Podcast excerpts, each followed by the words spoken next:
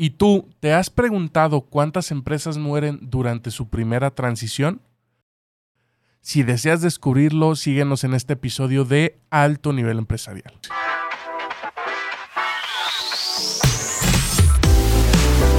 La base del éxito de muchos empresarios es el esfuerzo y en alto nivel empresarial queremos contarte historias de impacto que generen un estilo de vida en tu desarrollo empresarial. Acompáñanos a esta nueva aventura de emprendimiento junto a nuestro experto Luis Ramírez Ortega.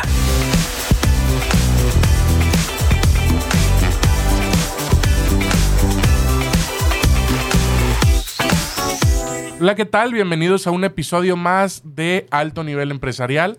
Yo soy su servidor Luis Ramírez Ortega y me encuentro como siempre aquí en cabina feliz, contento, emocionado y muy expectante porque tenemos a un gran invitado como lo son todos los que nos, los que nos hacen el favor de visitarnos y poder compartir pues ahora sí que toda esa información, toda esa trascendencia que traen con ellos.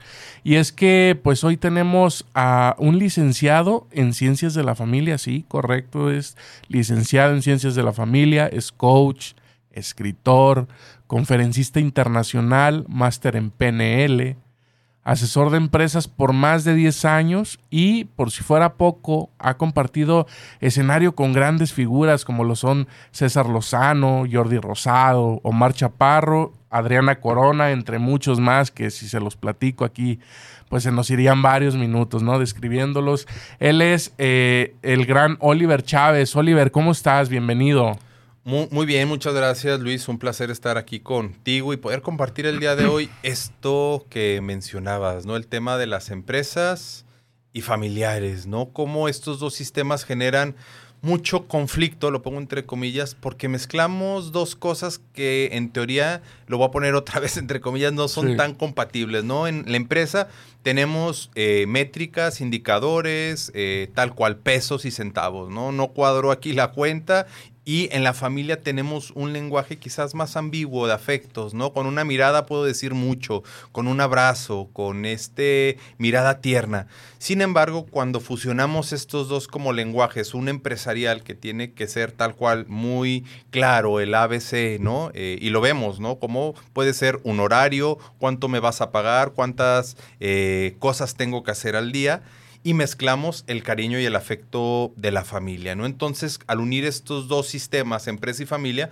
pues empieza a haber muchos retos que es difícil que se den en una familia sola o también en un sistema empresarial que no tiene este tinte de empresa eh, familiar. ¿no? Entonces esto es lo que vamos a ir abordando el día de hoy, ver cuáles son esos retos, cuáles son esos errores que hacen que no perdure, que ponen en riesgo a la empresa eh, familiar y como bien lo decías, bueno, pues me dedico desde hace más de 10 años a hacer que la familia esté bien y que también la empresa pueda estar muy bien, ¿no? Y que muchas generaciones puedan disfrutar de esto, ¿no? La segunda generación de los hijos, la generación de los nietos, y hay muchos mecanismos que podemos hacer para garantizar este crecimiento de las empresas familiares y que tristemente pues no desaparezcan.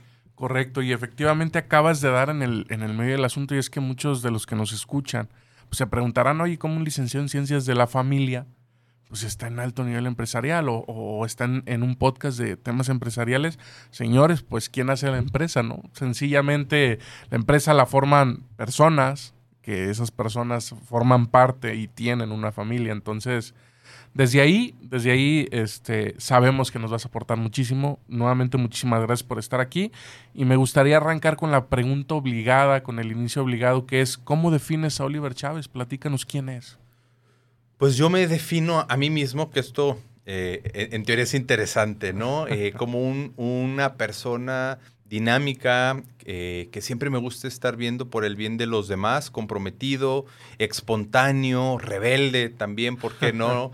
y que me gusta siempre poder sumar y ayudar en, en mis distintas trincheras, ¿no? Como papá, eh, como psicoterapeuta familiar, como asesor empresarial, etcétera.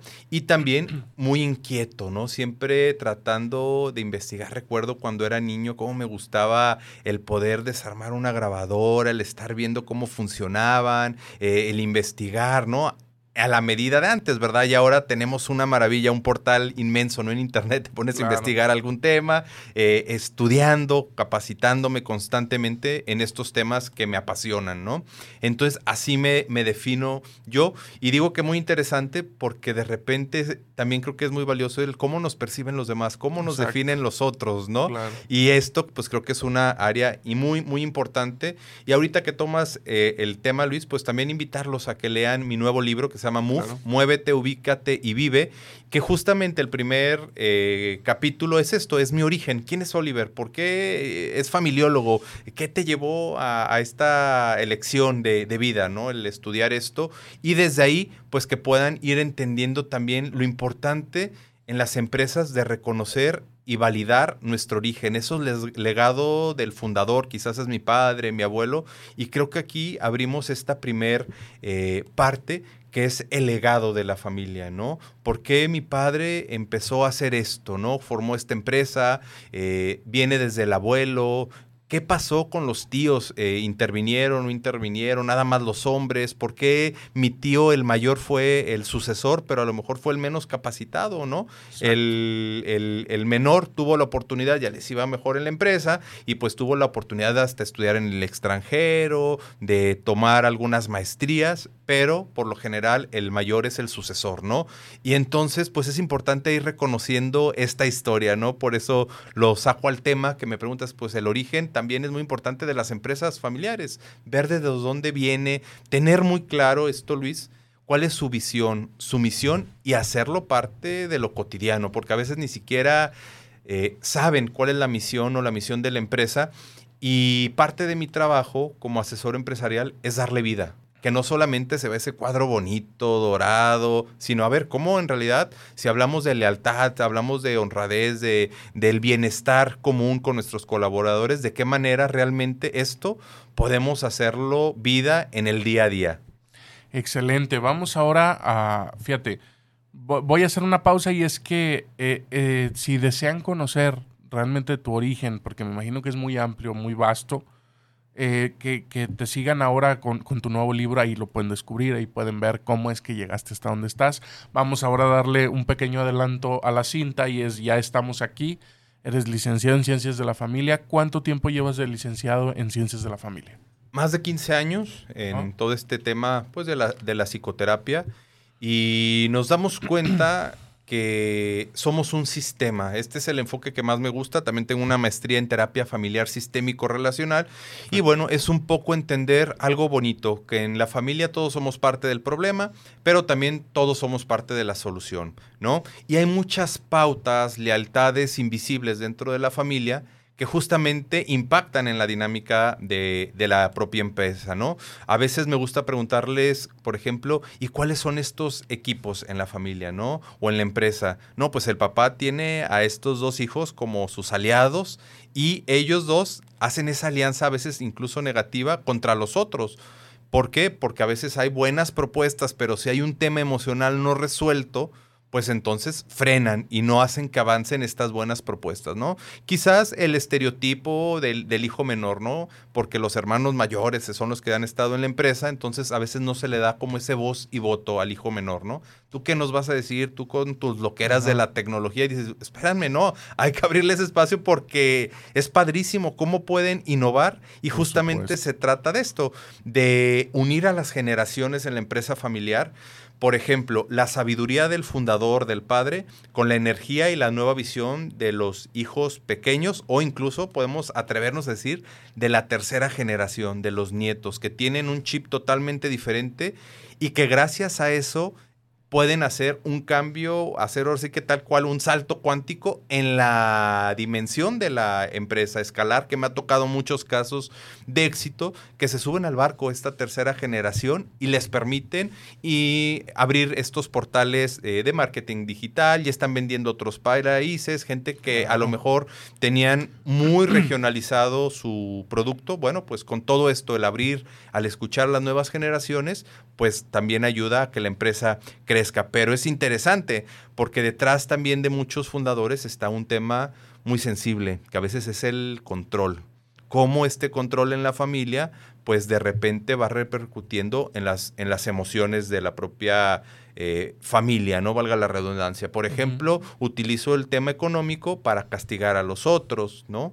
Eh, te portaste mal o te corro, no hay, no hay parámetros claros y todos estos errores o vicios emocionales pues hacen y generan mucha inestabilidad en la empresa, ¿no? Porque también los colaboradores van viendo, ¿no? Si el papá se lleva muy mal con el hijo, si de repente hay dos hermanos y cada uno dice una cosa diferente, ¿no? Si dale para la derecha y luego llega el otro, no, dale para la izquierda, pues todo este tipo de vicios hacen eh, o es, se convierte en una amenaza para la subsistencia de esta empresa familiar. Entonces, por eso es muy importante lo que he estudiado, lo que me he formado en la parte de psicoterapia, eh, de ver los patrones que hay en la familia y cómo a veces esos se usan de manera positiva o no tan positiva en la propia empresa familiar. ¿no? Entonces, al descubrirlos, nos da la oportunidad de generar sistemas más amplios.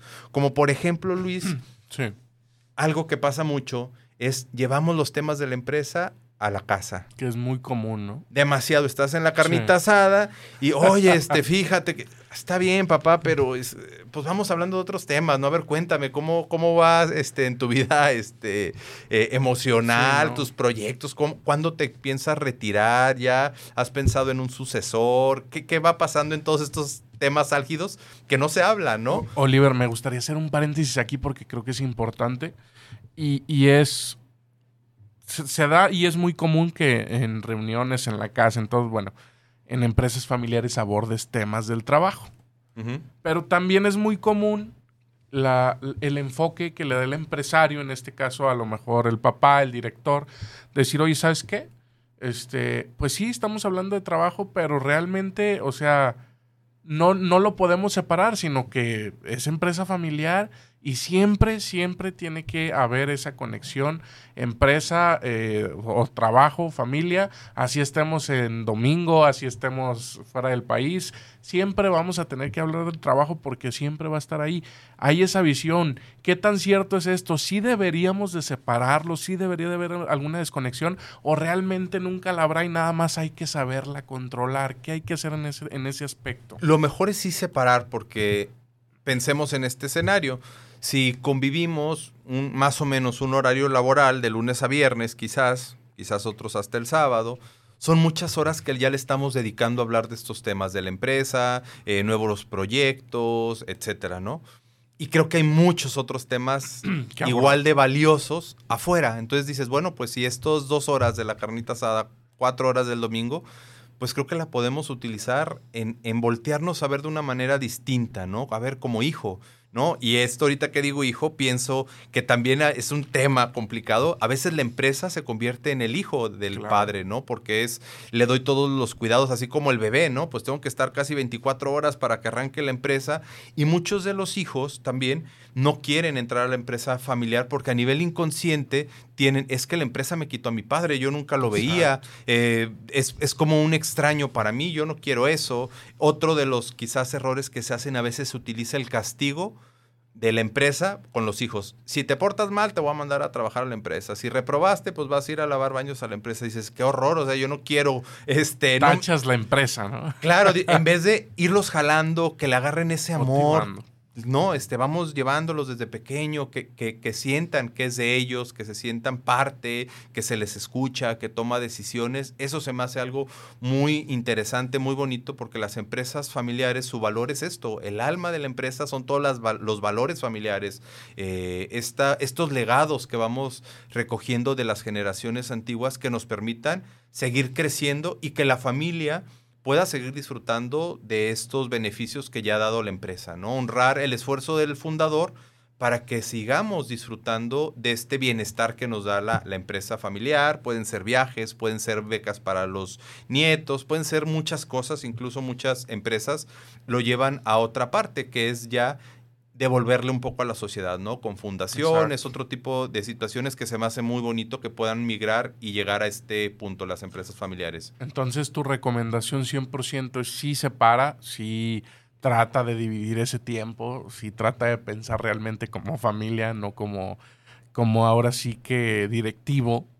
Eh, la recomendación directa es sí separarlo.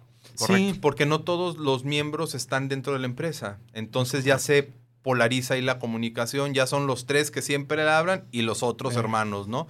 Oye, pues vamos hablando de la próxima boda de la hermana, vamos viendo a ver este el próximo viaje familiar. Hay muchos temas interesantes. ¿Qué, ¿Qué, está pasando o atravesando cada miembro de la familia? Escucharnos emocionalmente, ¿no? Quizás alguno trae ahí un tema de duelo, tiene una situación. Hay muchos, muchos temas que creo que es valioso dar ese espacio de familia y también dar el espacio de empresa. Una de las recomendaciones que hacemos mucho cuando trabajamos con empresas familiares es justamente formalizar el consejo de empresa y el consejo de familia. Importantísimo. Dos escenarios que son vitales y que a veces están todos mezclados. Correcto. Vamos a, y ahorita que tocas este tema, vamos a abordarlo y es, hay un tema que es consejo familiar y, otro es el consejo administrativo. ¿Qué importancia? Bueno, antes de la importancia de, las empresas que has, que has asesorado, que has acompañado, ayudado, ¿cuántas de ellas de 10, cuántas de ellas tienen un consejo familiar? Pues de entrada no lo tienen o de una manera muy informal y justamente ese es el trabajo, darle todo el peso para entonces sí empezar a generar las, las sesiones, empezar a sesionar, ¿no? Las juntas del consejo, que se haga todo el protocolo y entonces sí eh, sumamos a los accionistas, podemos sumar incluso, es, es muy interesante, eh, eh, hay, hay, hay, hijos que no están en la empresa, son accionistas, pero nosotros le llamamos como el hijo artista, ¿no? Yo quiero ser artista. Está bien, se te apoya y es entender que no todos los hijos van a estar ahí, ¿no? Que incluso hay un plan de carrera para la empresa, que eso es lo más sano, poder decir, yo quiero ser el director general, ¿ok? Para director general es este perfil y entonces te vas alineando. Pero entonces en estas juntas de consejo, el hijo artista, como es accionista, le dan ciertas acciones porque pues es hermano y así lo decidió la familia. También pasas, pasan cosas muy interesantes. Él da consejos, su visión, eh, ahora sí que fuera de esta ceguera de, de, de taller pues ellos pueden aportar mucho y van ahí, van a ver los resultados. nosotros también les damos como un curso de finanzas para no financieros, ¿no? Las hermanas que a lo mejor también pues son amas de casa, no están enteradas de, de todo esto, que sí puedan integrarse, que vean los números, que vean cómo va la empresa y entonces le vamos dando este orden, ¿no? Que tengan sí un, consejo de empresa y también un consejo eh, familiar, ¿no? Donde vemos todas estas políticas, este protocolo, por ejemplo, qué beneficios gozan los familiares, ¿no? Si se les va a dar automóvil, celular, como bien lo decían los nietos, si podemos ir avanzando a impulsar los proyectos de la tercera generación. Hay muchas cosas maravillosas que hacemos dentro de las empresas familiares sobre todo en esto que se me hace muy interesante, poder llegar al punto de que no solamente sea una empresa familiar, sino más bien una familia de empresarios. Claro. Está bien, ya tenemos esta empresa, pero ¿qué otras oportunidades de negocio tenemos fuera que podemos seguir creciendo incluso fuera de nuestra área de expertise? Entonces, pasan muchas cosas cuando empezamos a formalizar estos consejos y la pregunta es, pues la mayoría no lo tienen bien definido como tal y justamente por eso tienen más dificultades al operar, al mostrar resultados, etcétera. Sí, precisamente por eso te, realizaba la pregunta de cuántas de 10, porque eh, es algo que no tenemos ahora sí que ni siquiera en la cultura empresarial aquí en México de tener un consejo de familia y, y, la verdad es bastante importante por los temas que ya nos comentaste y es sencillamente, ¿sabes qué? Incluso aquí vamos a definir si se contratan familiares en la, en la organización o no, familiares directos, o hasta qué, hasta qué generación se pueden contratar, etcétera, etcétera. Y, y la verdad es que genera un gran impacto en los resultados y como bien lo menciona, siempre están como revueltos, ¿no? Sabemos como que sí, hoy sí, mañana no durante un año no se contrataron familiares, de repente siempre sí. ¿Por qué? Pues amaneció de buenas el director y dijo que sí, amaneció de buenas la directora y dijo que ya ahora vamos a contratar a todo el que pase. Entonces, la verdad es que eh, es muy importante el tema del, del consejo familiar. Qué bueno que tocaste el tema, importantísimo. Ahora, ¿cómo identificar, Oliver, yo soy empresario, digámoslo así, te estoy escuchando, ¿cómo identifico si necesito tu ayuda? ¿Qué, ¿Qué, focos, ¿Qué focos debería yo de ver? Y decir, necesito que Oliver me eche la mano. Necesito poner orden. ¿Qué, qué, focos pueden ver los empresarios? De entrada, si tengo o no un consejo eh, de empresa, de familia, eh, ver si realmente estoy midiendo bien a mis colaboradores, incluyendo quizás a mis hijos. Eh, ¿Por qué? Porque a veces para esto me gustaría que quede muy claro, creo que es muy valioso, es, es entender que los intentos de solución es lo que mantiene el conflicto. Y entonces muchas veces, porque se da esta mezcla familia y empresa y están las emociones, no decimos las cosas por llevar la fiesta en paz. ¿Cómo le voy a exigir a mi hijo que llegue más temprano? Ay, pues ya se volvió a ir de vacaciones, ¿no? Y entonces no tener estos, estas reglas claras del juego, pues lo que hace es que se genera más conflicto, ¿no? Por eso estos intentos de solución es lo que lo mantiene. El no hablar, el no ser claro, pues nos lleva a esta situación. Número dos es si realmente inventamos puestos por ayudar, porque bueno, pues el amor de mamá, de papá es, si vénganse, pero no, no hay un puesto claro. Entonces eso también a la larga nos va a dar eh, algún conflicto. Es mejor eh, definir los puestos que se necesitan en la empresa y si hay alguien de la familia que requiera eh, eh, la oportunidad y tiene el perfil, que lo pueda hacer. Porque es muy común también, Luis, fíjate qué interesante, es que estamos en la empresa porque ahí es donde está el dinero, pero no es lo que me gusta ni me apasiona y entonces vivo frustrado y no, ni siquiera voy. Y entonces es buscar estos mecanismos que también nos permitan estar mejor como seres humanos. Si no estamos felices y plenos en el trabajo, pues eso se va a reflejar en la dinámica de la familia o con mi nueva familia si ya me casé, ¿no? Porque voy a llegar a, sacar todo esto donde sí puedo, ¿no? Eh, quizás con mi padre no le puedo decir tal cual lo que siento porque me corre, pero entonces voy y me descargo con la familia, ¿no? Con, mi esposa, con mis hijos. Y es muy sano dar esta oportunidad de ir hablando. Otro de los puntos que pueden ser de utilidad es si realmente tengo una sucesión de liderazgo y una sucesión patrimonial, ¿no? Porque justamente, como lo decíamos en un inicio, oye, ¿y realmente sabes cuántas empresas familiares mueren al pasar a la segunda generación? Es altísimo, es alrededor del 70% desaparecen.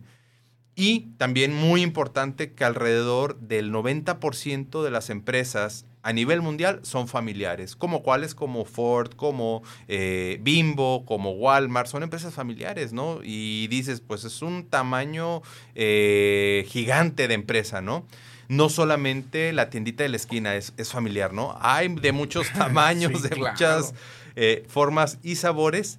Y entonces, desde ahí, nosotros poder ir identificando estos vicios. ¿Por qué mueren las empresas familiares? Una, porque no hay una sucesión de liderazgo. Entonces, de repente, eh, el padre tiene un accidente, no se capacitó para una sucesión.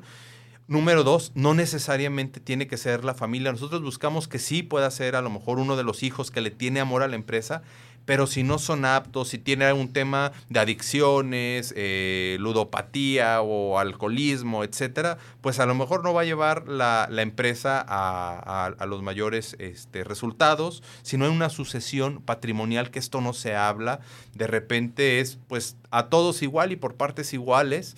Y entonces lo más fácil es malbaratar la empresa. Pues la rematamos y le damos sus 10 pesos a cada uno de los hermanos.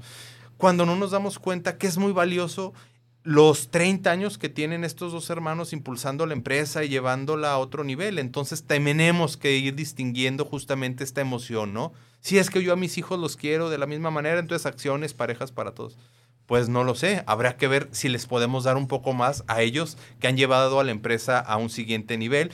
Y entonces, bueno, estos son unos cuantos puntos que a lo mejor las, los empresarios pueden decir, me gustaría platicar con Oliver. Vamos viendo cómo podemos asegurar la permanencia de la empresa y como decíamos, que este sea un regalo para las siguientes generaciones que puedan disfrutar de este bienestar que ya les da la empresa. Fíjate que hablábamos en episodios anteriores con, mi amigo Ricardo Ramírez Palos, ahí le mando un saludo. Él, él es experto en registro de marcas y hablábamos algo muy similar porque decía, pues, ¿sabes qué? Este, arrancas todo muy bien, eh, vamos y motivado y todo llega el punto en el que estás en la cumbre y ¡zas! Tiene un problema porque estás utilizando el nombre que ya estaba registrado en tal país, en tal estado, y vas para abajo. O sea, por un tema de registro de marca, vas para abajo.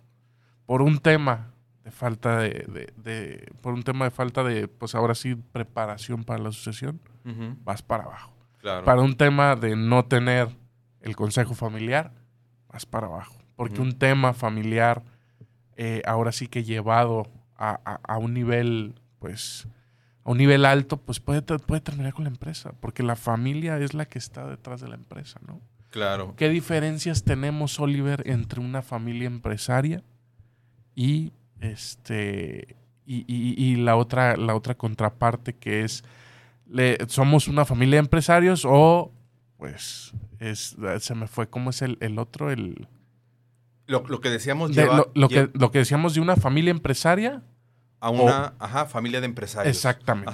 Uno, eh, el, el, primer ejemplo, una empresa familiar, pues varios miembros están en, en una empresa familiar, ¿no? La idea es de que tomemos ese quizás recurso, no solo económico, eh, sino de la familia para impulsar nuevos negocios. No, oye, si yo veo que mi hijo es muy bueno para, pues no sé, organizar eventos, oye, pues vamos poniendo unos salones de eventos, vamos haciendo esto, ¿no? Porque ese hijo es bueno para tal cosa, ¿no? Exacto. Eh, oye, yo veo que mis hijas se estudiaron eh, para ser educadoras. Entonces, bueno, pues a lo mejor podemos poner un kinder, una primaria, qué sé yo. Y entonces empezamos a diversificar y es ayudarles justamente a las familias a que se puedan realizar a través de todo esto, ¿no? Eh, esas son las familias empresarias. Y ahora, ¿qué diferencias tenemos con una empresa familiar? Ok, la empresa es esto, las, los miembros están dentro de esta empresa. Y nada más. Están ahí, participan, son los que toman este, decisiones, las acciones, la mayoría pertenecen a, a, los hermanos, a la familia, eh, a diferencia de otras empresas, ¿no? Que tienen diferentes socios y no tienen un vínculo consanguíneo de, de familia, ¿verdad? Y también uno de los temas que hacen que desaparezcan las empresas familiares es cuando hay un, cuando hay un crecimiento disparejo de la empresa y la familia. La familia crece más rápido que la empresa. Entonces la empresa en un inicio nos da para mantenernos a nosotros cinco, la pareja y los hijos, muy bien.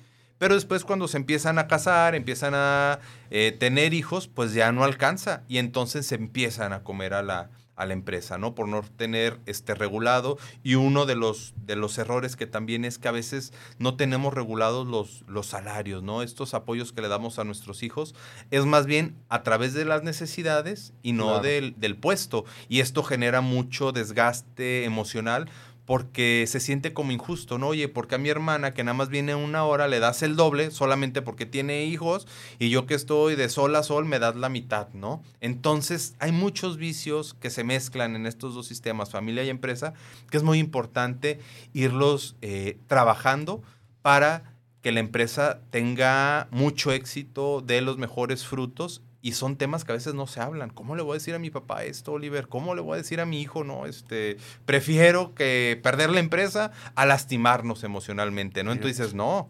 vamos a hacer todo para que estemos más cercanos, con más diálogo. Trabajó mucho con los temas de comunicación porque es vital para la empresa familiar, para la familia, y entonces desde ahí poder generar todo esto que nos ayude a cuidar los intereses de la familia y de la empresa.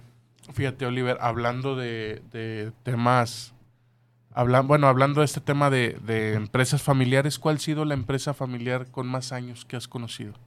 Que sea eh, familiar, con más generaciones. Eh, José Cuervo. José Cuervo, muy interesante. yo creo que ahorita ya van como en la treceava generación, ya hubo otro tipo de arreglos y también, bueno, una parte fue esto, ¿no? Entender que pues mejor hay que venderla, anticiparnos a algún otro conflicto, ¿no? Este, se, reguló ahí de, esa manera, muy interesante. Tienen ahí el certificado, ¿no? Que les da España que pueden ellos empezar a, producir eh, tequila. Y bueno, eh, esas son de las más longevas que conozco. Y bueno, eh, hay otras eh, en Asia que van más de, creo que, bueno, esta en particular duró creo que como 36 generaciones, ¿no? Se dedicaba a la construcción y bueno, también muchos casos de éxito que van en la tercera, cuarta generación. Y esa es la idea, que siga creciendo la empresa y poder ser fuente de bienestar para las siguientes generaciones. Definitivamente bastante información. Se nos fue ya tiempo como agua, Oliver. Estamos ya en la recta final. Eh, estoy seguro, estoy seguro que te van a querer seguir para, pues ahora sí que para llevarte y, tenerte de cerca en todos los temas empresariales, de familia y todo esto, compártenos tus redes sociales, Oliver. Claro que sí. Eh, nos pueden seguir en todas las redes, redes sociales como Oliver Chávez, familiólogo, así estoy tal cual, Oliver Chávez, familiólogo. Ahí podemos estar en contacto, me pueden escribir y enterarse pues de cursos que estamos dando, porque también algo importante a veces los colaboradores son parte, se hacen como nuestra familia, ¿no? Personas que llevan 30 años ahí eh, elaborando con nosotros, entonces también hay muchas otras estrategias para el capital humano que se pueden hacer y yo encantado de poder seguir en contacto con todos ustedes, nomás ahí me mandan un mensajito, Oliver Chávez, familiólogo, y con eso estamos eh, en contacto. Oliver, nuevamente agradecerte por haber aceptado estar aquí con nosotros y sí, esperen una segunda parte, creo que es muy importante que tengamos una continuidad de esto y es que faltaron varios temas por abordar, faltaron varias, ahora sí que inquietudes que resolver que ya nos las harán llegar por medio de redes sociales los, los que nos escuchan. Entonces, pues nuevamente gracias, Oliver. Muchas gracias, Luis, y estamos aquí en contacto. Muy bien, si les gustó lo que escucharon, no olviden compartirlos. Nos encuentran en redes sociales como Alto Nivel empresarial. Muchísimas gracias y nos vemos y nos escuchamos también para el próximo episodio. Chao.